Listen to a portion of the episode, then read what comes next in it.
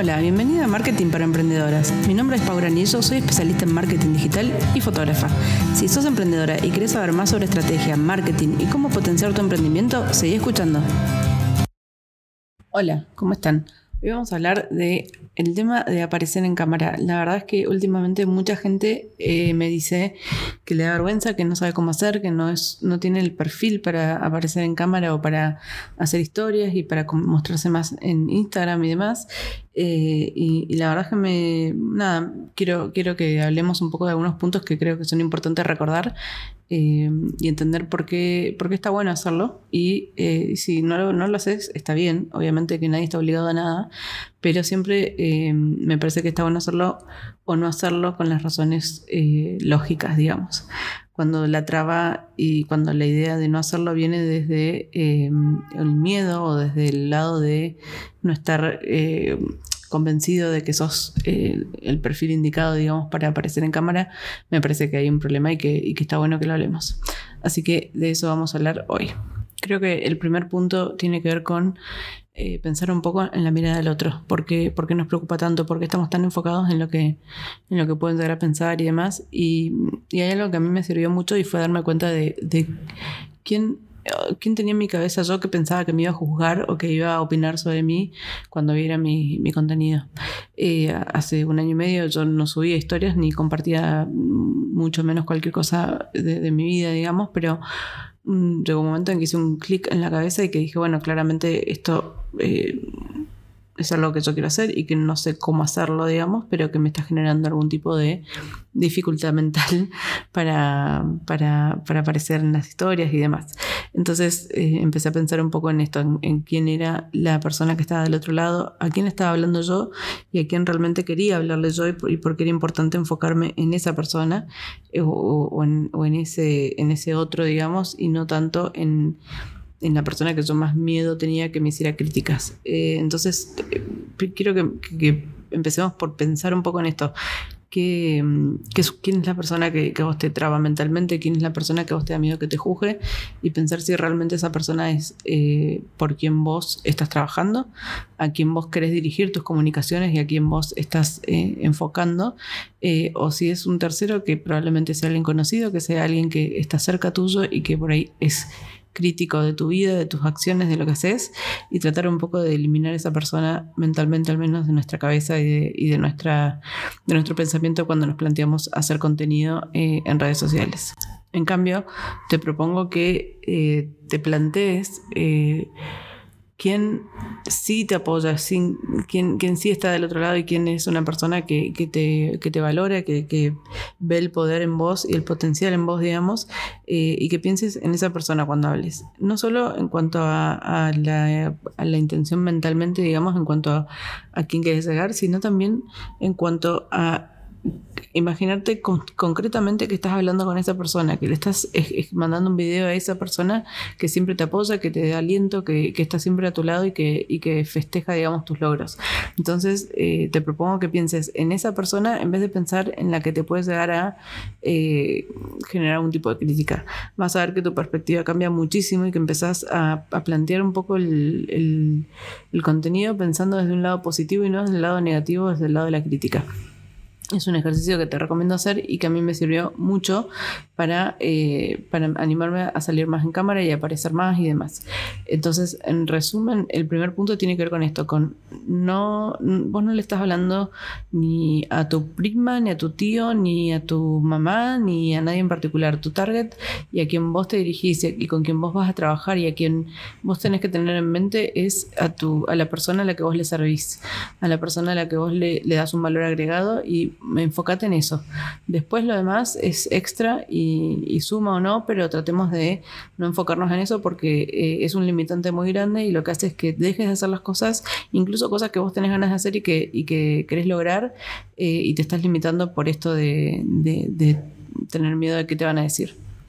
Hay un segundo punto que tiene que ver para mí con... Eh, nosotros tendemos, el ser humano tiende naturalmente a, hacer foco en sí mismo y a pensar eh, mucho sobre sí mismo y a analizar lo que hace, lo que deja de hacer y demás. eh, y creemos que todo el mundo está demasiado atento a lo que nosotros hacemos, mostramos, decimos, etc. La realidad entre nos es que eh, nadie te está mirando demasiado.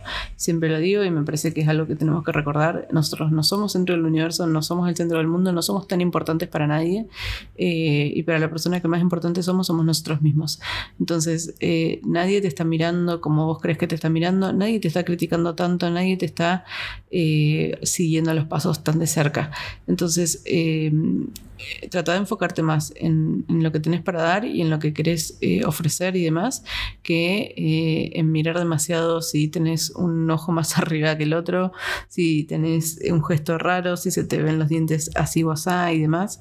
La realidad es que no hay nadie que te esté mirando tan de cerca y si hay alguien que te está mirando demasiado de cerca eh, y te está criticando, realmente no tiene nada mejor que hacer y no debería ser tampoco el foco de tu, de tu pensamiento ni de tu energía. Entonces te propongo de vuelta eso, relajemos un poco, pensemos que nada es tan importante, que una historia se borra en 24 horas, incluso la puedes borrar antes si querés, eh, pero el impacto de vos hacer esa historia y aparecer en cámara y de conectar con tu audiencia puede ser muy, muy, muy grande. Entonces, eh, no dejes de hacerlo por miedo a, eh, a sentirte demasiado expuesto o a sentir, expuesta o sentir que estás mostrando tus defectos muy de cerca o lo que sea que te venga a la cabeza cuando cuando te miras en un video. Y relacionado con esto, también te diría que eh, evites mirar demasiado lo que vas haciendo. ¿A qué me refiero? A que no, no, mires la historia que grabaste una y otra vez, porque cuando empezamos a ver repetidas veces una, historia, un video, una foto nuestra, empezamos a mirarnos y, a, enfocar la mirada en, en detalles que son eh, por ahí que no son los mejores. Entonces, eh, y no es necesario, la verdad es que cuando una persona mira una historia no la va a mirar 500 veces para criticarte todo, eh, sino que al contrario, o sea, lo, lo, ve y si lo ve, lo ve de pasada y capaz que ni te mira y capaz que justo está mirando por otro lado, capaz que está al mismo tiempo haciendo otra cosa y demás. Entonces, eh, nada, creo que, tenemos que evitar también esta cosa de criticarnos al nivel de llegar a, borrar lo que grabamos o, no publicar algo por miedo, por vergüenza o por lo que sea, ¿no? Y en relación a esto siempre eh, está bueno recordar que a veces la perfección y llegar a intentar llegar a, este, a, esta perfección hacen que no hagamos las cosas. Y cuando vos dejas de hacer algo simplemente por intentar lograr esta perfección, estamos al horno, no sirve, no alcanza no funciona. Entonces, eh, de vuelta, no dejemos de hacer las cosas por intentar hacerlas perfectas. Es mejor hecho que perfecto. Siempre lo digo, lo repito. Eh, me parece que es clave este mensaje y creo que es importante en redes sociales relajar un poco, saber que nadie está esperando que hagamos superproducciones de Hollywood, eh, ni mucho menos. y, nada, animarnos a hacer las cosas sin pensar tanto en llegar a esta perfección. Y acá creo que también hay otra cosa que tenemos que tener en cuenta y es que eh, muchas veces me dicen que no saben cómo hacerlo o que tardan mucho tiempo o que es un esfuerzo demasiado grande para, hacer un reel o una historia que no saben qué publicar y que bla, bla, bla. Quiero contarles que, eh, a ver, yo creo que eh, hay como un proceso creativo que se enciende y que, y que, empieza a trabajar cuando nosotros hacemos cosas. Cuando vos dejas de hacer las cosas, te pasa que tu cabeza deja de funcionar de determinada manera y entra en otro estado. Entonces, para, para que las cosas salgan más fáciles y para que todo fluya más rápido y demás, eh, para mí es importante mantenerse todo el tiempo en, en, este modo de creación, si quieres de alguna forma. ¿A qué me refiero? A que cuanto más seguido hagas historias, cuanto más seguido hagas reels, cuanto más seguido escribas contenido y cuanto más aparezcas en cámara, más fácil te va a resultar hacerlo. Y no solo eso, sino que cada vez más, más, eh, más va a fluir, digamos, el, proceso. Te vas a dar cuenta que eh, empezás a salir más natural, que no te preocupan tantas cosas, que te sale más rápido, que aprendes a estructurar las, las cosas y el contenido de una forma mucho más fácil y más rápida. Eh, y está buenísimo. Entonces, te, te, te, animo, digamos, a que lo intentes, a que pruebes y que veas cómo te va funcionando. Eh, el otro día también me dijeron, una persona me dijo que tenía muy poquitos seguidores y que nadie le iba a mirar y que para qué iba a subir historias si nadie la estaba mirando.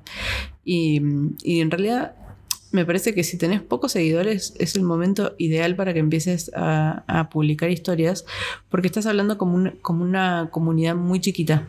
Estás hablando, no sé, con 400, con 300, con la cantidad que tengas de seguidores. Eh, al hablar solamente con, ese grupo chiquito, digamos, de seguidores y al exponerte a ese público tan chiquito, es mucho más fácil y, menos tensionante. Imagínate que si vas a esperar a que tengas 10.000 seguidores para empezar a aparecer en cámara y a mostrarte, te va a costar muchísimo más la idea de pensar que te estás eh, exponiendo ante tanta gente. En cambio, con un grupo más chiquito de seguidores es más fácil, te vas a sentir más cómoda, no, no, no tenés tanta gente del otro lado que sientas que te pueda dar a juzgar o lo que sea. Entonces te animo a que no importa en qué estado estés, en qué momento estés, cuántos seguidores tengas, que lo empieces a hacer. Eh, tu comunidad, te juro que es impresionante cómo cambia y cómo eh, cómo, empieza a interactuar con vos de una manera muy distinta y, y con tu marca y a, conectar con vos mucho más. Te empiezan a conocer, empiezan a ver quién está detrás de la cámara, quién está detrás de, esta marca que por ahí si no parece muy fría y muy distante. Entonces cuando empezás a, compartir y a, conectar con estas personas, vas a ver que empezás a, dialogar, digamos, de alguna forma con tu comunidad desde un lugar mucho más interesante y mucho más eh, copado para tu, para tu marca y para vos. Eh, también eh, es más divertido. O sea, la verdad es que entiendo que hay mucha gente a la que no le gusta, que no le divierten las, redes sociales, no le gusta aparecer y demás, pero te prometo que cuando vos empezás a, aparecer, empezás a, disfrutar, digamos, de las redes sociales de un lugar distinto, porque hay un condimento que tiene que ver con, la, con, con esta comunidad y con esta cosa de socializar y demás, que lamentablemente la perdimos muchísimo como seres humanos. Vivimos bastante encerrados, eh, ni hablar del año pasado, que, estamos encerradísimos en nuestras casas, eh, que aunque ahora tengamos un poco más de libertad, seguimos manteniendo un montón de distancia social y demás. Entonces, hay esa necesidad de conectar con otros seres humanos, de, hablar desde un lugar diferente, de conectar y demás. Y creo que, cuando vos empezás a hablar con tu audiencia, empezás a mostrarte, empezás a generar reacciones del otro lado también que te, te hacen eh, un poco de compensación, digamos, por esta falta que tenemos de interacción con nuestros seres queridos, con, otros, otras personas en sociedad y demás. Eh, entonces vas a ver que, cuando empieces a aparecer, vas a empezar a conversar con tu audiencia y vas a empezar a, encontrar un punto mucho más divertido en el manejo de tus redes sociales y en, los, y en el contenido que vos publicas. Bueno, y para cerrar un poco vamos a repasar algunos tips o consejos que te daría si querés empezar a aparecer en cámara y no sabes cómo. Lo primero que te digo es que empieces de a poco. No te apures, no intentes grabar 20 historias seguidas hablando sola frente a la cámara. Empezá de a poco, subí un boomerang, subí fotos, subí un, un video donde solamente hables y que no se vea tu cara.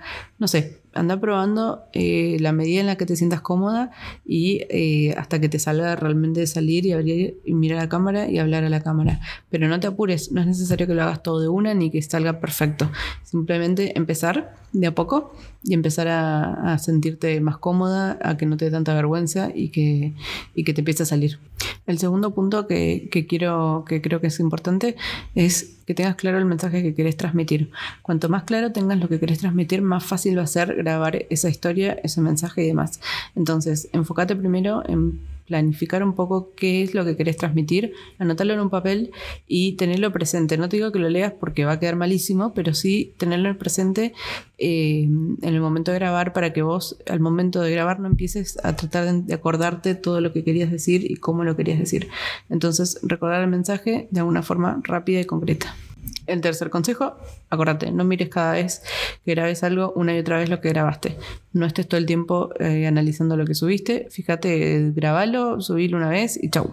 Y finalmente te doy dos consejos. Uno es que mm, incluyas stickers de participación todo el tiempo que puedas. Eh, las encuestas, las preguntas, eh, los, rankings, todo lo que vos puedas incluir te va a ayudar de alguna forma a sentir que del otro lado hay un alguien que te escucha, que, te, que le interesa lo que estás subiendo, que participa y que, que se compromete un poquito por lo menos con lo que vos estás proponiendo, digamos. Y en segundo lugar, eh, un tercer, eh, un segundo punto, digamos, que podés reforzar en tus historias cuando subas contenido es que eh, invites a la gente a, a, mandarte mensajes directos. ¿Por qué? Primero porque está buenísimo. Vas a empezar a hablar con la gente uno a uno y vas a entender que, eh, que sí hay algo efectivamente que está escuchando del otro lado y que, y que te acompaña. Segundo, porque para el algoritmo famoso es buenísimo. O sea, eh, genera una conexión entre vos y esa cuenta en la que le va a dar más prioridad a esa cuenta para mostrarle tu contenido y vas a empezar a crear una comunidad mucho más fuerte. Y finalmente porque en los DMs tenés la posibilidad de enviar links, tenés la posibilidad de enviar archivos, la posibilidad de enviar audios de voz, eh, entonces hay un, hay un, mundo enorme en el que vos podés trabajar desde los DMs que eh, ayudan a que vos conectes muchísimo más con la persona que te está escribiendo, con la que estás conectando. Entonces eh, te sugiero que a veces cada tanto incluyas un, mándame un DM para, para contarme qué opinas. Bueno, eso es todo por hoy. Esta vez fue muy cortito, eh, pero bueno, quería, quería hablar un poco de este tema que, muchas veces me, traen hacia colación y me dicen, no me animo, no sé cómo hacerlo, me cuesta mucho, yo te veo a vos que subís un montón y que está re bien y que no sé qué, y, la verdad es que yo me acuerdo de lo que yo subía hace un año y medio y me da mucha vergüenza, me costaba muchísimo, necesitaba muchísimo impulso para hacerlo y hoy por hoy me sale mucho más fácil. Sí, repito, es una práctica, es algo que, que vas ejercitando, digamos, a medida que trabajas pasa el tiempo y te pasa que cuando dejes de, hacerlo, eh, cuando quieras volver te va a costar un poquito. Ahora yo me fui de vacaciones y volví y me costó volver a salir en historias y aparecer de vuelta y demás. Pero bueno, es un ejercicio. Eh, cuando, cuando lo empezás a hacer y empezás a practicar, vas a ver que, te empieza a salir.